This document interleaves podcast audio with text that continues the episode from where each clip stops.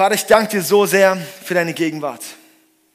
Ja, wir wollen einfach vor dich kommen und wir wollen bereit sein, dass du uns heute was Neues offenbarst. Dass du uns heute nochmal ganz neu zeigst, was es bedeutet, in deine Gegenwart zu treten. Dass nochmal ganz neu wir verstehen, was es heißt, vor dir zu sein, was es bedeutet, dich zu suchen, was es bedeutet, dich zu erleben. Ich danke dir einfach, dass du, dass du dich heute zeigen möchtest und dass du uns begegnen möchtest. Und Heiliger Geist, ich lade dich ein, dass du wirklich hier kommen kannst, unsere Herzen berührst, veränderst und wirklich durchbrichst. Ich bete heute für Durchbrüche. Ich bete heute, dass wir dich nochmal ganz neu kennenlernen dürfen. Amen. Amen. Ja, der dritte Teil, der Weg in Gottes Gegenwart. Und ähm, das ist angelehnt an der Stiftshütte im Alten Testament. Und zwar, wer waren in noch keiner von diesen zwei Predigten hier? Vielleicht mal kurz so. Okay, das ist. Okay. Ja, genau. ja, nee, nee, ist gut, ist gut, ist gut. Okay, nee, war nur von Interesse halber sind einige, das heißt, ich hole auf jeden Fall noch mal ein bisschen aus. Ich kann nicht garantieren, dass ich heute komplett fertig werde. Wahrscheinlich machen wir den letzten Teil auf dem Herbstcamp in zwei Wochen. Nächste Woche ist der Mike Schmidt aus, aus Reutlingen, Pastor von ISF Reutlingen hier zum Predigen. Und dann in zwei Wochen ist Herbstcamp, da ist keine Celebration hier. Und wahrscheinlich werden wir auf dem Herbstcamp die Stiftshütte noch ein bisschen intensiver angehen und da den Abschluss machen.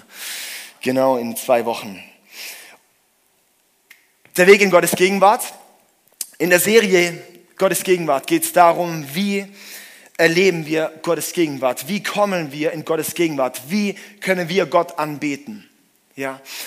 Es ist so, Christsein wird häufig verbunden mit, ich, ich habe mal Zeiten, wo ich vielleicht Gott erlebe und dann Zeiten, wo ich wieder nicht Gott erlebe.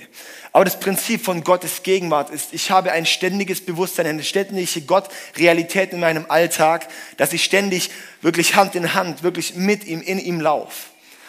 Und dass ich dort, dafür brauche ich immer wieder meine Trainingszeit, meine Zeiten, wo ich wirklich intensiviert sozusagen das trainiere, wo ich das lerne, in Gottes Gegenwart zu kommen.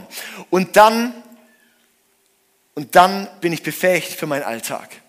Dann bin ich befähigt, im Alltag wirklich auch in Gottes Gegenwart zu laufen. Was heißt es? Dass es einfach heißt, dieses, dieses krass, dieses krasse Geborgenheitsgefühl, dieses, diese unbeschreibbare Hoffnung, dieses unbeschreibbare Gefühl, das wir haben, wenn wir uns einfach 100% geliebt fühlen. Diese komplette Hingegebenheit, wo ich nicht an Dingen festhalte, sondern einfach loslassen kann. Das ist Gottes Gegenwart. Gottes Gegenwart ist der Ort, wo ich befähigt werde, Dinge zu tun, die ich selber nicht tun könnte. Und wir hatten jetzt in den letzten Wochen hatten wir verschiedene Schritte schon, verschiedene Themen. Und zwar ähm, in den letzten zwei Wochen und auch heute geht es um das Prinzip von der Stiftshütte im Alten Testament. Im Alten Testament, das Volk Israel wurde aus Ägypten rausgeführt, waren dann 40 Jahre in der Wüste und dann hat Gott dort die Gebote dem Volk Israel gegeben und gesagt, hey, ich möchte euer Gott sein. Sagt, wollt ihr auch? Und sagt das Volk, ja, wir wollen auch. Okay, gut, dann schließe ich mit euch einen Bund und jetzt in diesem Bund, jetzt baut mir bitte auch dann sozusagen diese Stiftshütte. Das, äh, hier ist das Bild von der Stiftshütte. Das war ähm, genau einen Zaun und hat es dort verschiedene Dinge drin. Es war in der Mitte, da hinten das Zelt, äh, das Zelt der Begegnung. Das war dann unterteilt ins Heiligtum und ins Allerheiligste nochmal. Und es sind alles verschiedene Stationen. In Summe sind es sieben Stationen, die es dort drin gibt. Und ich konnte mein Leben lang nichts mit anfangen. Kennt das auch jemand? Wenn Leute dann von dem reden, dann denken die, Mann, ey. Ja gut, auf jeden Fall. Dann hat Gott wirklich auch da wie was aufgeschlossen. Und das Prinzip ist, das sehen wir im Hebräerbrief, wo, wo der Autor vom Hebräerbrief schreibt, dass, das, dass die Stiftshütte und was im Alten Testament dort geschrieben ist, dass es nicht darum geht, um was physisch, physisch physikalisch, phys körperlich da ist, dass es nicht darum geht, was jetzt, dass jetzt hier dieses Ding ist, dass da jetzt ein Tor ist, dass es da jetzt ein Räucheraltar ist, dass da ein Waschbecken ist, dass es nicht darum geht, sondern es geht darum, was die Bedeutung davon im Himmlischen bedeutet. Das bedeutet, was, was passiert dort eigentlich im Geist? Das sind sozusagen nur äußere Hilfsstationen, was in unserem Herzen passiert. Und da hat Gott gesagt, hey, dieses, diese Stiftshütte ist das Prinzip, wie ihr in meine Gegenwart kommt. Das ist nicht ein Vorschlag, sondern das ist sein Rezept. Das ist seine Landkarte. Das ist seine Schatzkarte wie wir in Gottes Gegenwart kommen. Das hat er uns damals gegeben. Und deshalb hat es eine extrem geniale Bedeutung für uns heute noch. Die letzten, drei, die letzten zwei Wochen hatten wir die ersten drei Stationen behandelt. Wer weiß, das erste war? Das Tor. Was bedeutet das Tor? Ja, genau, Dank. Die Einleitung. Die Einleitung ist auch unser Prinzip. Wir gehen in Gottes Gegenwart. Es fängt an mit dem Tor. Zum einen, Jesus ist das Tor. Und mit, sozusagen, wir wollen durch das Tor mit Dank eintreten. Das ist eine Herzenshaltung, die sehr wichtig ist, dass wir Gottes Gegenwart erleben können, dass in unser Herz immer dieser Funke Dank ist. Dass wir in allen Dingen mit Dank vor Gott kommen. Deshalb war es mir auch so wichtig, es auch vorhin zu sagen, es kommt darauf an, mit welchem Herz wir zu Gott kommen. Kommen wir mit einem dankbaren Herzen. Und das ist wichtig. Dank. Dann die zweite Station ist der Brandopferaltar. Sehr gut, come on. Brandopferaltar. Für was steht der? Der Brandopferaltar für die Vergebung, für die Versöhnung mit Gott. Für die Versöhnung mit Gott. Und zwar ist der Brandopferaltar eigentlich das Synonym, dasselbe wie das Kreuz. Dort wurden die Opfer geopfert, am Kreuz wurde Jesus ein für, Male, ein für alle Mal geopfert für uns. Deshalb ist der Brandopferaltar der Schritt, der nächste, das Kreuz in unserer Zeit mit Gott, der nächste Schritt, der wichtig ist, in Gottes Gegenwart zu kommen. Weil es erstmal dieses Bewusstsein braucht, ich brauche Vergebung. Ich muss meine Sünden ablegen vor Gott. Ich muss die Dinge, die mich trennen von Gott, was trennt mich von Gott? Von Gott trennt mich nur meine Unperfektion. Meine Fehlbarkeit, die trennt mich von Gott. Weil Gott ist perfekt und ich nicht. Das heißt, meine Fehler trennen mich von Gott. Das heißt, als allererstes muss passieren, dass meine Fehler gelöst werden. Dafür waren die Opfer da. Dafür ging Jesus ans Kreuz, dass wir nicht jedes Mal wieder irgendein Schaf schlachten müssen, sondern dass wir ein für alle Mal ein Opfer haben. Jesus, unglaublich wichtig. Dann der nächste Schritt ist das Waschbecken. Genau, das Waschbecken. Für was steht das? Für die Reinigung. Genau, für die Reinigung. Und zwar geht es darum, okay, dann hatte ich geopfert, aber vom Opferaltar sozusagen bis zu dem Waschbecken, da wurde erneut wieder was dreckig. Das war die Füße. Und deshalb musste man dort Hände und Füße waschen. Was bedeutet das? Dass ich, auch wenn ich Jesus in meinem Leben angenommen habe, auch wenn ich das Kreuz habe, wenn ich in Gottes Gegenwart komme, braucht dass ich eine Reinigung mache von meinen laufenden Sünden. Dass eine Reinigung braucht von Dingen, okay, da habe ich jetzt das gedacht und hier habe ich dem und dem, war ich nicht ehrlich. Und äh, das sind die Dinge, wo unser, unsere Füße dreckig werden, wo wir unsere Hände schmutzig machen, nach wie vor. Und das braucht dort die Reinigung, die Vergebung. Das Waschbecken steht auch, weil es aus Spiegeln ist innen, für die Bibel, für das Wort Gottes. Das Wort Gottes ist der Spiegel für unsere Seele. Das heißt, wir schauen dort rein in das Wort Gottes, in die Bibel und lesen darin. Das ist auch der Moment, wo dann unsere Bibellese kommt in der Zeit mit Gott. Dass dann die Bibellese kommt, wo wir eine Bibel lesen. Wow, und dann zeigt mir Gott Dinge auf, wo ich noch merke, okay, da sollte ich mich vielleicht noch ein bisschen reinigen. Und dann und es krass ist, okay, dann bin ich gereinigt, dann merke ich jetzt, und jetzt, jetzt, jetzt bin ich frei. Und an dem Punkt, da gehen wir jetzt heute weiter. Habt ihr Bock? Cool. Dann machen wir in zwei Wochen weiter. Nein, Spaß. Okay. Das alles ist noch im Vorhof. Wir sehen auch, hier gehen wir noch mal ins große Bild. Das alles passiert im Vorhof. Das heißt, da haben noch recht viele Leute Platz können die ganzen Leute, das ganze Volk kann dort rein, bringen ihre Opfer und so weiter und so fort, ja. Viele Leute. Wir können mit vielen Leuten Gott loben, wir können mit vielen Leuten einfach vor das Kreuz kommen. Dann gehen wir dort rein, da sind aber nur noch die Priester reingegangen ins, ins, äh, ins Zelt der Begegnung, ins Heiligtum. Das ist dort, wo auch der Dienst stattfindet. Da können wir nur mit wenigen rein. Und am Schluss ins Allerheiligste, da kann man nur alleine rein. Das heißt, in die tiefe Intimität mit Gott kommen wir nur alleine. Das heißt, was hier auch passiert, ist die Ausrüstung, dass du zu Hause mit Gott in die Intimität kommst. Okay? Wir dürfen nicht mit der Erwartung sein, dass, dass äh, hier der einzige Ort ist, wo das passiert. Hier ist das, wo wir anfangen zu lernen, auch zu Hause zu laufen.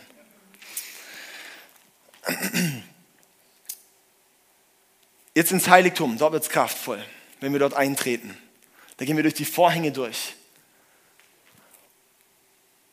Außen war noch alles aus Bronze, war noch alles ja, da war das Licht von außen. Der hat sozusagen das Licht der Welt gescheint. Dann gehen wir rein in, den, in dieses Zelt. Und das Zelt, das Heiligtum, da ist keine Bronze mehr, da ist nur noch Gold. Das steht für Göttlichkeit. Das heißt, ich komme dort nur rein, wenn ich rein gewaschen bin. Wenn meine Gedanken nicht mehr um mich gehen, sondern um Gott gehen. Und diesen Transfer von Punkt 3, sozusagen vom Waschbecken, von wo wir das Wort Gottes lesen, von wo ich mich reinige, ins Heiligtum rein, ist so ein fließender Übergang. Das ist der Moment, wenn ich in der Bibel lese und plötzlich, bam, merke ich, jetzt shiftet gerade was. Wenn ich im Worship bin und ich merke plötzlich, okay, jetzt geht es nicht um mich, jetzt ist plötzlich gedreht, jetzt bekomme ich Gänsehaut. Jetzt ist der Moment, wo ich geflasht bin, wo ich merke, wie es durch mich durchgeht. Jetzt ist der Moment, wo ich eigentlich alles um mich herum vergesse, wo es mir egal ist, wer, wie, wo ist. Da bin einfach nur ich und Gott. Kennst du das auch, wenn du mal in der Bibel liest und merkst plötzlich, jetzt, jetzt wird es gerade kraftvoll. Und da sind wir bei Station 4 und 5. Und da gehen wir jetzt rein, okay? Der vierte Punkt, das können wir gerade das nächste Bild machen hier. Der vierte Punkt ist der Tisch der Schaubrote. Ähm, wichtig ist, wir haben bei allem, das hat, die ganze Reihenfolge hat alles eine Bedeutung. Das Tor hat eine Bedeutung. Als nächste Situation kommt der Brandopferaltar. Dann kommt das Waschbecken. Und dann im Heiligtum drin, da ist plötzlich zwei Dinge nebeneinander. Komisch, oder? Das ist der Tisch der Schaubrote und der siebenarmige Leuchter. Und die zwei, die gehören zusammen. Ich könnte mal da sagen, Punkt 4.1 und 4.2. Die fließen ineinander über. Ich muss halt einen zuerst behandeln. Deshalb fangen wir jetzt mal mit dem Tisch der Schaubrote an. Und zwar war das ein goldener Tisch, der war einen Meter ähm, lang, einen halben Meter breit und 60 Zentimeter hoch, also nicht so hoch. Kann man sagen, gut, vielleicht waren damals die Menschen noch kleiner. nee, Damals, wer auch heute noch im Orient ist, weiß, dass die Leute oft bei Tischgemeinschaft auf dem Boden sitzen. Die haben nicht die Stühle wie wir, sitzen auf dem Boden. Das heißt, für was steht Tischgemeinschaft? Oder für was steht ein Tisch? Für Gemeinschaft. Wow. Oh my goodness. Wow. So good. Ey, genau darum geht es dort. Das ist der Moment, wo ich in die Gemeinschaft mit Jesus gehe. Da sind diese zwölf Leibe der Schaubrote drauf, ungesäuerte und durchlöcherte Brote waren das. Auch und dann noch goldene Becher mit Wein. Und an wen erinnert das? Das Abendmahl, oder? Brot und Wein und das Brot, das durchlöchert ist. Ist nicht noch ein kraftvolles Bild für Jesus? Dass sein Leib durchlöchert wurde am Kreuz für uns?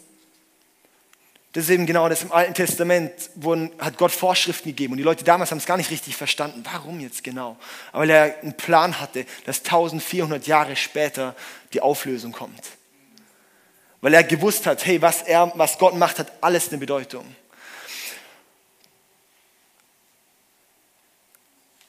Das, die Schaubrote, komischer Begriff oder Schaubrote. Ähm, Schaubrot ist eigentlich die korrekte Übersetzung Brot des Angesichts. Brot des Angesichts, Brot des Angesichts Gottes.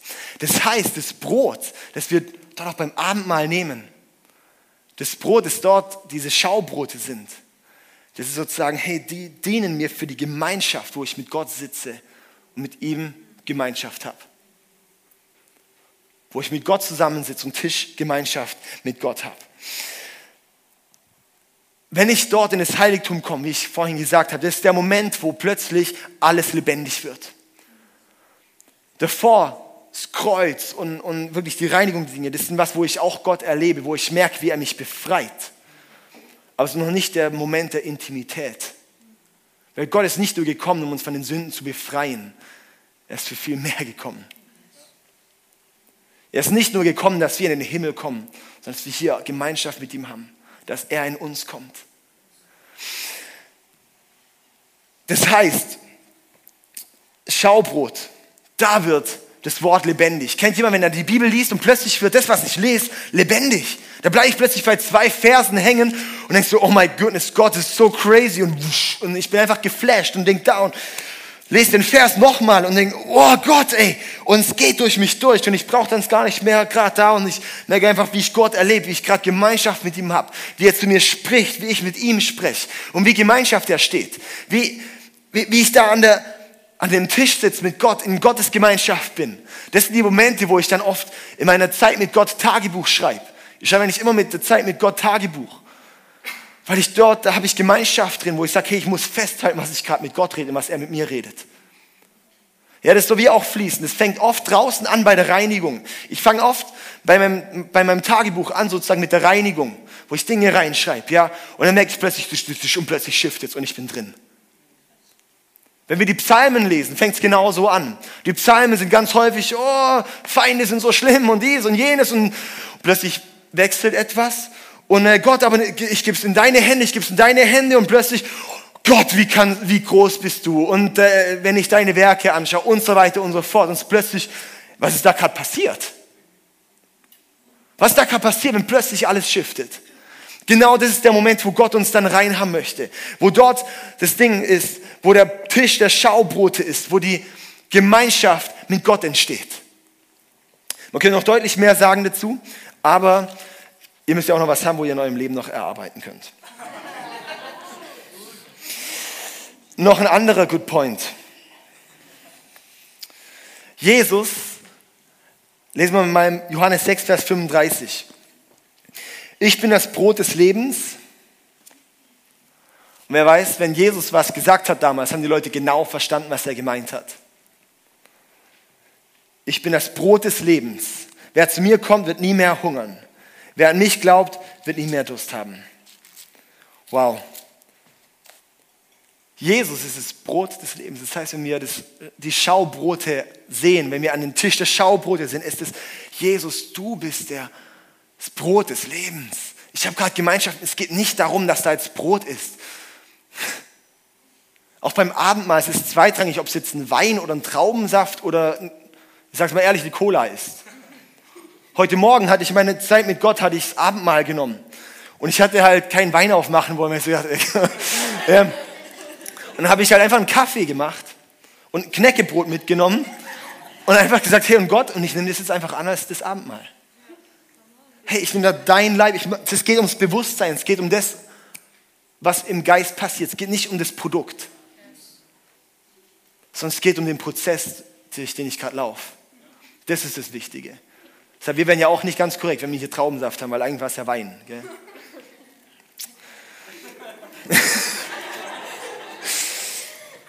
Aber wir machen es zum Schutz, weil in Kirchen gibt es einfach auch viele Leute, die auch, ja, auch Alkoholprobleme haben oder hatten. Und ähm, aus dem Grund haben wir gesagt, wir wollen einfach zum Schutz dieser Leute keinen Wein haben. Genau. Das ist wichtig zu erklären, oder? Okay, also, Jesus sagt, er ist das Brot des Lebens. Das heißt, plötzlich wird es lebendig. Das ist der Moment, wo, wo, wo Jesus plötzlich so lebendig wird für mich. Wo Gott plötzlich so real wird. Wo Gott plötzlich diese Realität wird in meinem Leben. Und das Ding ist, vielleicht haben es einige hier noch gar nicht erlebt, auch die schon länger mit Jesus leben. Das Problem ist, weil wir häufig einen Altar, die Reinigung, anfangen, die Bibel zu lesen und dann, ich muss zur Arbeit. Aber wenn wir dort aufhören, nur beim Bibel aufschlagen und ein bisschen Bibel lesen, meine drei Kapitel am Tag oder dass ich die Bibel in einem Jahr durchkriege und dann ist fertig, ja gut, äh, Gott noch kurz beten und dann ist gut, da verpassen wir das Beste da verpassen wir die Qualitätszeit. Ja? Hey, da, da fehlt dann die Intimität. Da fehlt es, wo Gott eigentlich uns haben möchte. Wir hören plötzlich zu früh auf. Und da wird das, was ich vor, keine Ahnung, fünf Wochen oder so gepredigt habe, das Warten auf Gottes Gegenwart. Da wird es dann aktiv. Dass wir warten müssen manchmal auf Gottes Gegenwart. Dass wir manchmal einfach mal sein dürfen. Sein können.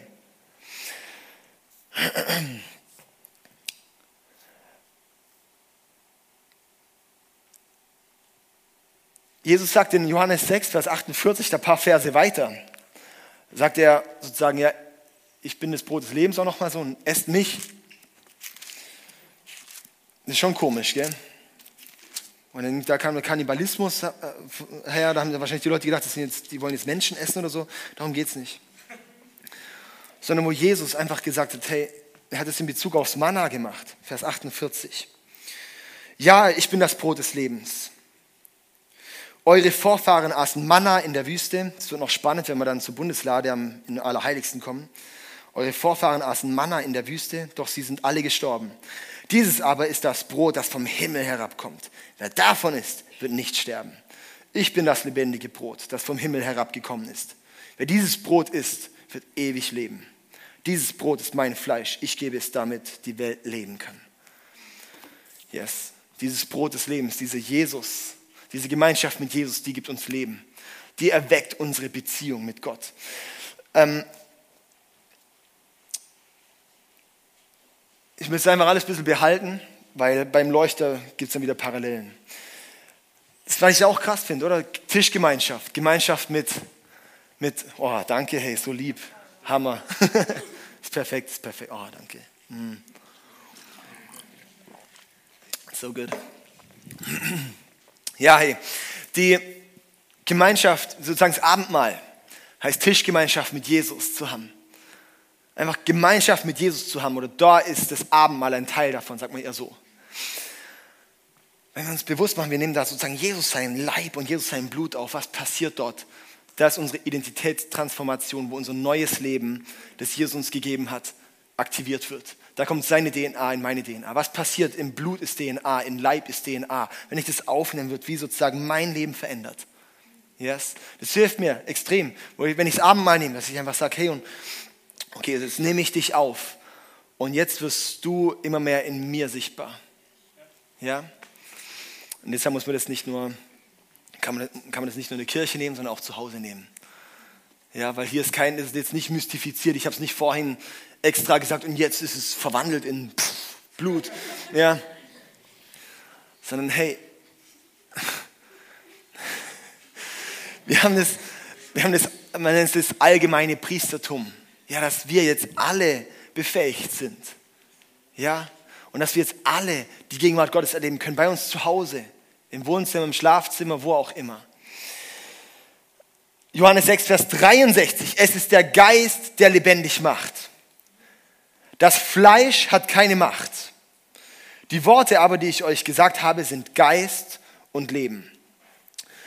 Es ist der Geist, der lebendig macht. Das Fleisch hat keine Macht. Das ist auch der Moment, wo sozusagen meine selbstsüchtigen Dinge keine Macht mehr haben dürfen im Heiligtum. Und da haben dann die Worte, die Jesus sagt, Jesus Worte, die sind Geist und sind Leben. Das heißt, das Wort Gottes wenn es lebendig wird. Es gibt so viele Leute, die lesen einfach die Bibel, aber es hat einfach keine Kraft, weil du es nicht im Geist bist, weil wir es nicht im Geist lesen. Deshalb gibt es so viele Theologen, die tote Sachen produzieren, wenn es nicht aus dem Geist gelesen wird. Okay, gehen wir mal noch weiter. Ähm, ein Punkt, ein Punkt ist mir noch wichtig. Der ist extrem wichtig. Und zwar, es wird auch genannt das Brot der Ordnung das Brot der Ordnung. Krass, hä? Das Brot der Gegenwart ist auch das Brot der Ordnung. Dort ist der Ort, wo ich Gottes Gegenwart suche, wo ich Gemeinschaft mit Gott suche. Und das ist der Ort auch der Ordnung. Gott ist ein Gott der Ordnung und nicht vom Chaos. Alles, was aus einem Chaos entsteht, produziert wieder Chaos. Das heißt, auch wenn wir hier in der Kirche Gottes Gegenwart suchen, ist es der falsche Weg, in Unordnung zu geraten. Extrem wichtig. Es ist wichtig, einen sauberen Rahmen zu haben, wo auch hier diese, diese, diese, sag ich mal, der Geist gesucht wird.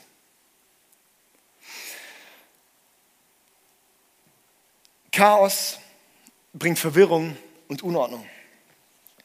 Und es ist alles ein Zeichen von einer gefallenen Welt. Das, gibt's, das, das, das sieht man leider immer wieder. Dass dann, wenn man dann denkt, jetzt wird es geistig, dass dann Chaos herrscht und wie so ein Schlachter. Ja?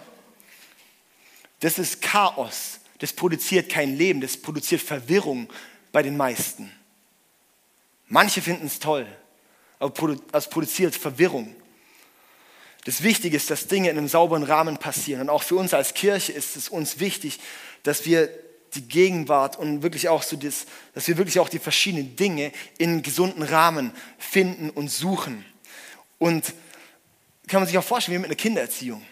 Wenn Kinder in einem Chaos aufwachsen, in chaotischen Verhältnissen, das sind häufig die, die dann bei meiner Mutter in der Schule landen. Ja, also in der Schule für Schwererziehbare. Wenn Kinder in einem Chaos aufwachsen, wird ihr Leben chaotisch. Wenn sie in einer Ordnung aufwachsen, wird es geordnet. Ja? Und deshalb ist es auch wichtig, dass wir auch hier, mir ist es extrem wichtig, ich, ich strecke mich aus nach, nach, nach dem Heiligen Geist, nach den Geistesgaben. Aber ich finde es wichtig, das in einem gesunden Rahmen zu machen, wie es auch in der Bibel steht.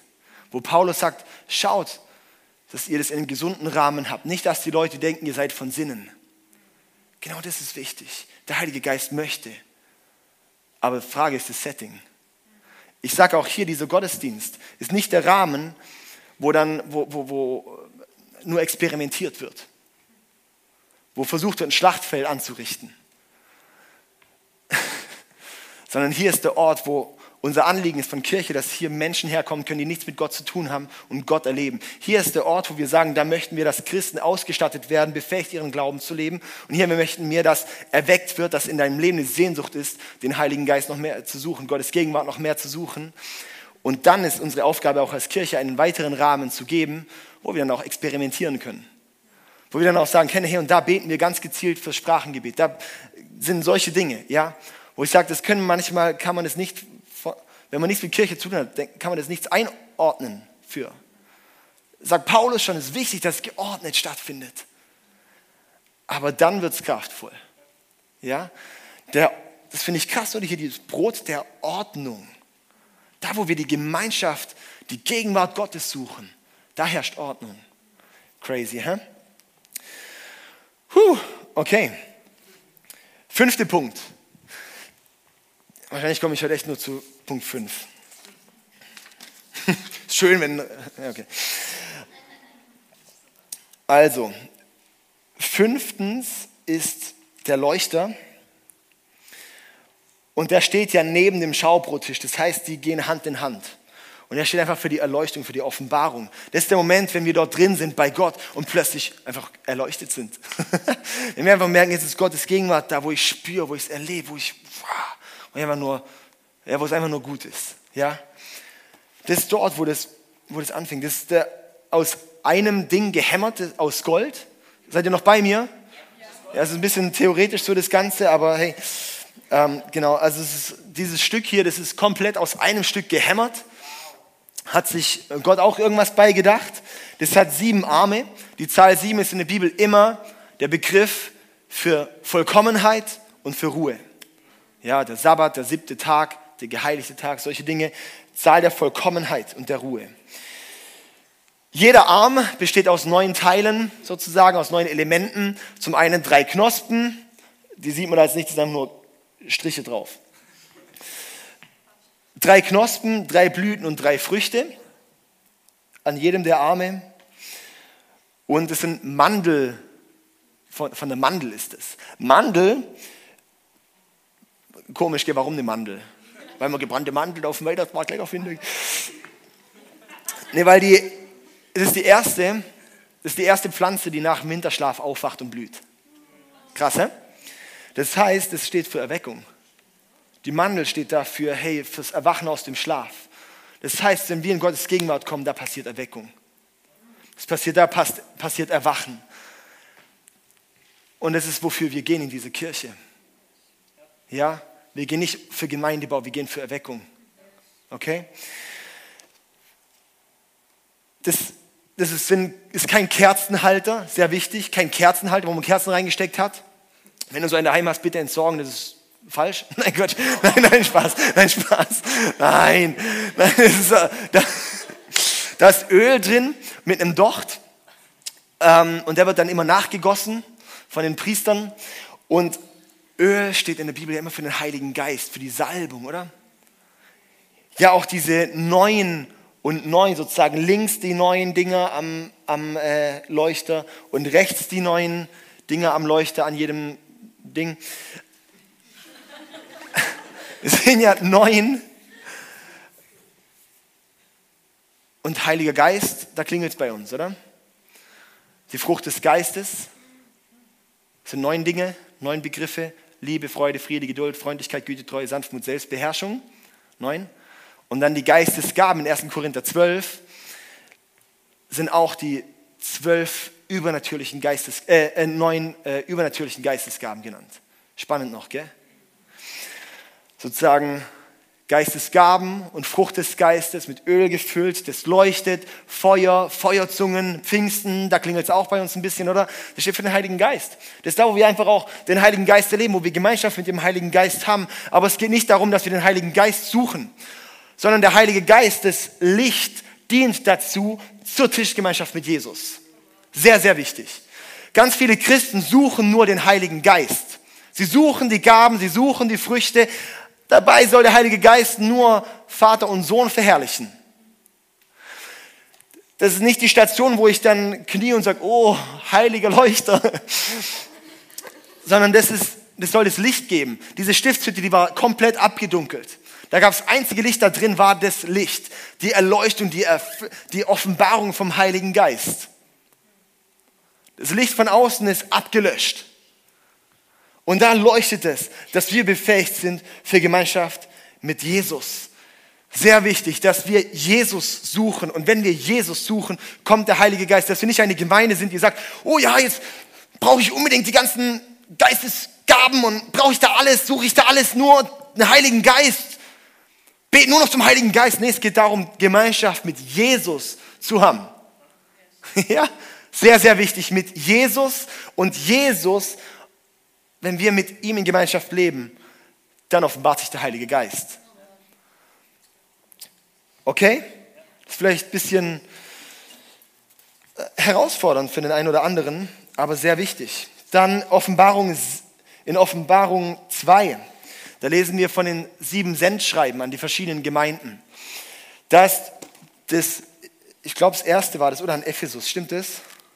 War das erste Sendschreiben an Ephesus? Niki weiß es bestimmt. Ne? Das erste, okay. okay, also, nach Ephesus war das erste Sendschreiben, genau. Und zwar sagt dort Jesus, ihr habt die erste Liebe verlassen. Kehrt um, sonst stoße ich, sonst nehme ich den Leuchter von eurem Platz unter den Gemeinden weg. Ihr habt die erste Liebe verlassen. Kehr zurück zu mir und bemühe dich so, wie du es am Anfang getan hast. Wenn du dich nicht änderst, werde ich kommen und deinen Leuchter von deinem Platz unter den Gemeinden wegnehmen. Wenn wir die erste Liebe zu Jesus verlieren, dann hat der Heilige Geist bei uns, wird er wie genommen. So viele Gemeinden laufen ohne der Kraft des Heiligen Geistes.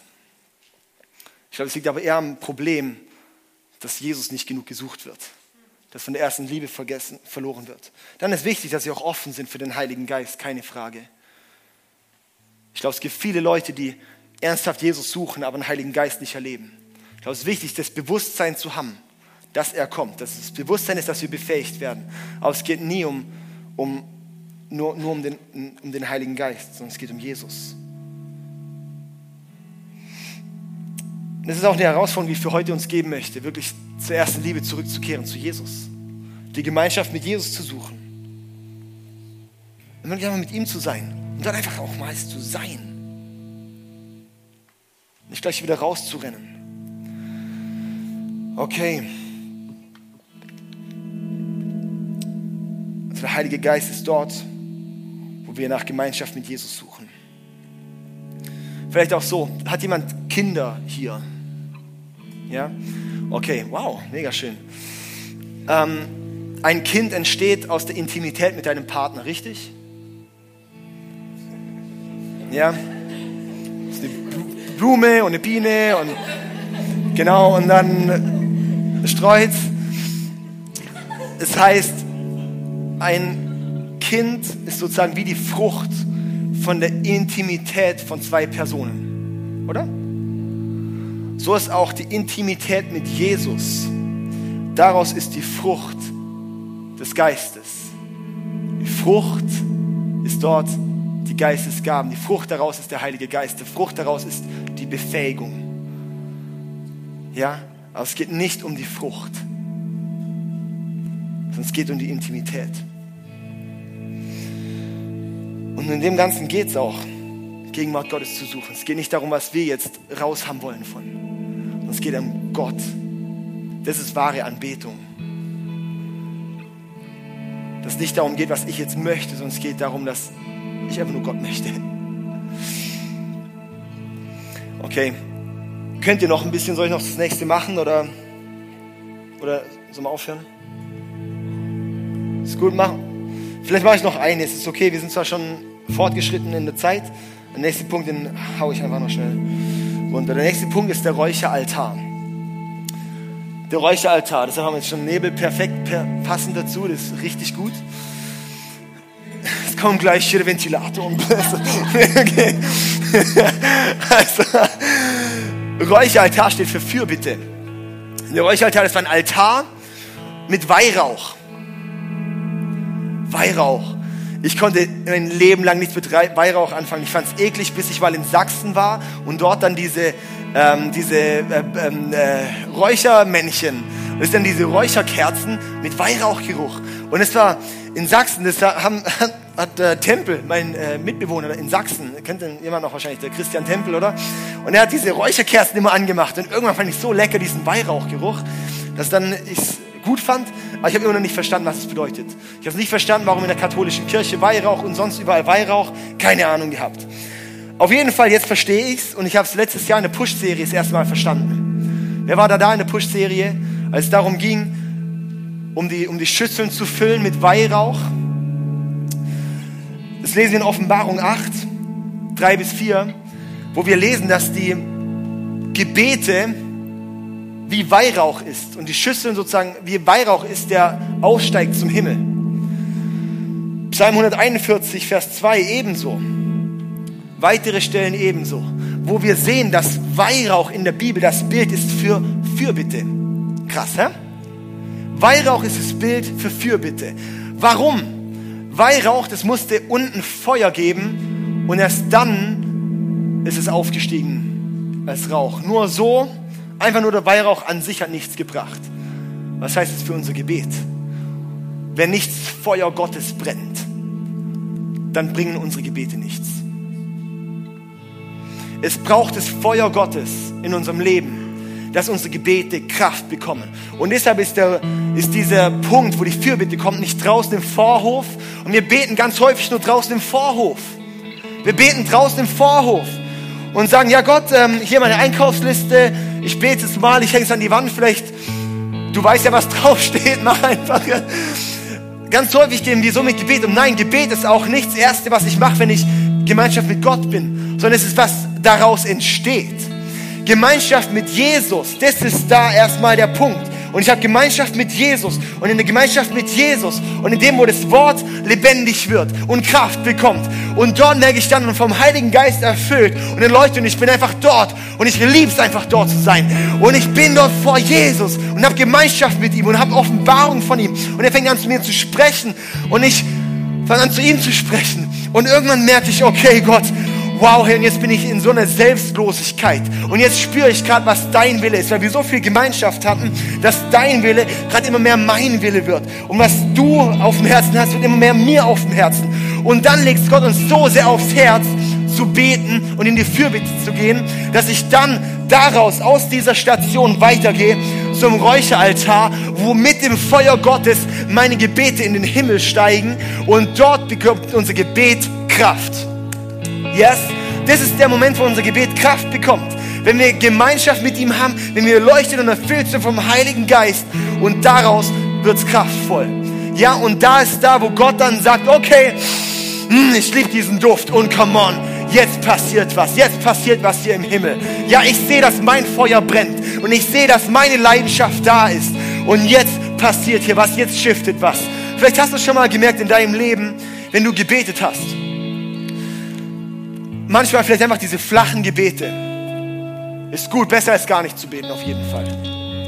Weil manchmal treibt es uns dann in Gottes Gegenwart. Manchmal treibt uns unser Gebet ans Kreuz, wo wir merken, oh Mann, Jesus, ich muss erstmal wieder vorne anfangen. So geht es mir immer wieder. Ich denke, ja, jetzt steige ich voll durch. Ich habe ja die Stationen draußen ja schon hinter mir. Ich kann direkt im Heiligtum anfangen. Und dann erinnere mich Gott immer wieder, nee, nee, du, du brauchst auch immer wieder, du musst immer wieder draußen anfangen, David. Immer wieder draußen. Und dann durchdringen, ja. Hey, aber kennst du aber diese Gebete, wenn du merkst, jetzt ist gerade was passiert? Wenn du merkst, jetzt, jetzt ist es, jetzt ist es soweit. Wenn du, wenn du in, mit dem Feuer Gottes sozusagen am, am Beten bist und merkst, jetzt kann ich aufhören. Kennst du das auch?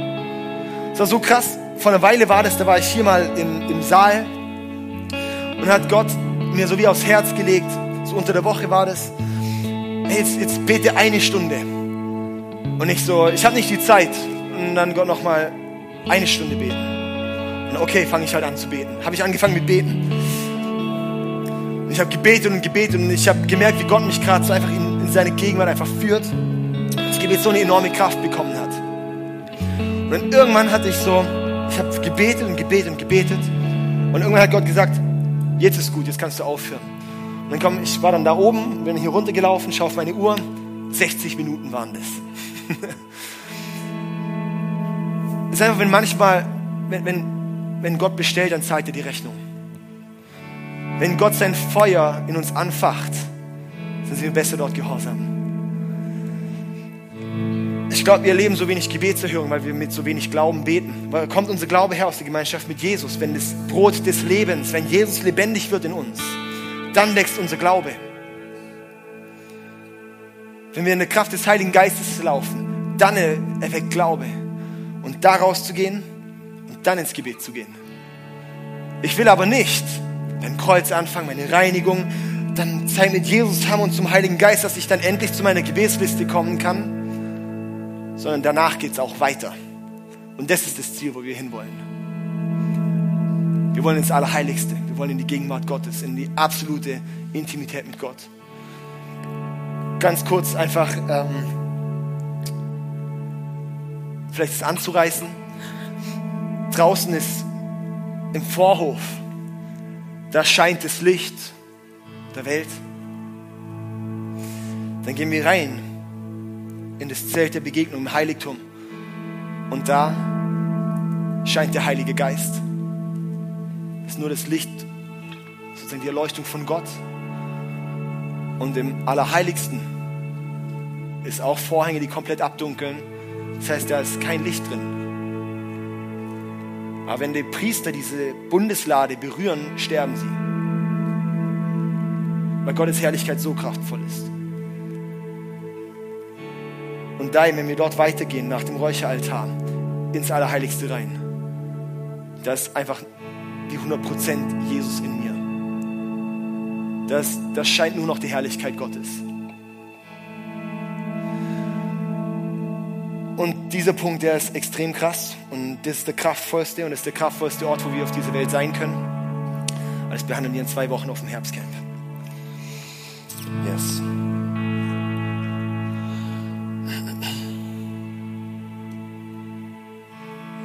Ich lese noch einen Vers zum Abschluss. Johannes 4, Vers 23. Johannes 4, 23 als, aber die Zeit kommt, ja, sie ist schon da, wo Menschen Gott als den Vater anbeten werden. Menschen, die vom Geist erfüllt sind und die Wahrheit erkannt haben. Das sind die wahren Anbeter. So möchte der Vater die haben, die ihn anbeten. Ist ganz klar die Station vom Räucheraltar. Die vom Geist erfüllt sind, vom Leuchter erblendet wie auch immer, und die Wahrheit erkannt haben.